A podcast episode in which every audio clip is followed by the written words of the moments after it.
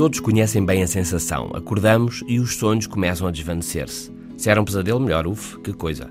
Mas por vezes é um bonito sonho. E à medida que queremos lembrá-lo, vê-lo na consciência, ele vai desaparecendo. Até que o sonho já não é sonho, mas apenas uma vaga e distorcida memória do sonho. Queremos imagens, mas às tantas desistimos, nada mais vem. Se pudéssemos penetrar na mente e andar para a frente e para trás com os sonhos, ver as imagens que estão na nossa mente. Foi isso mesmo que fez um grupo de investigadores da Universidade da Califórnia em Berkeley. Usou novas técnicas de leitura cerebral, a ressonância magnética funcional, fMRI, e a chamada PET, um exame imagiológico de medicina nuclear, para gerar mapas da ativação cerebral num grupo de voluntários que via um pequeno filme no YouTube. Os resultados foram surpreendentes e inspiradores. Há ainda muito para andar, mas havia uma clara relação entre o filme que os voluntários viram e o filme que os cientistas reconstruíram a partir da leitura das suas mentes.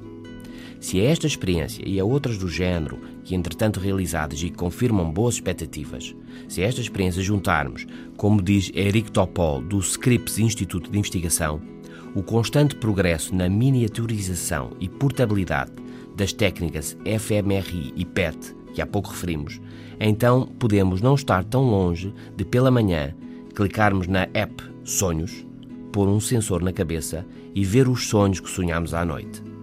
Ou mais estranho, mostrar os nossos sonhos a outros. Ou ainda mais estranho, apontar o telemóvel à cabeça do outro e ver o que está a sonhar. Será um novo normal? Vamos ver, ou não. Bons sonhos e bom fim de semana.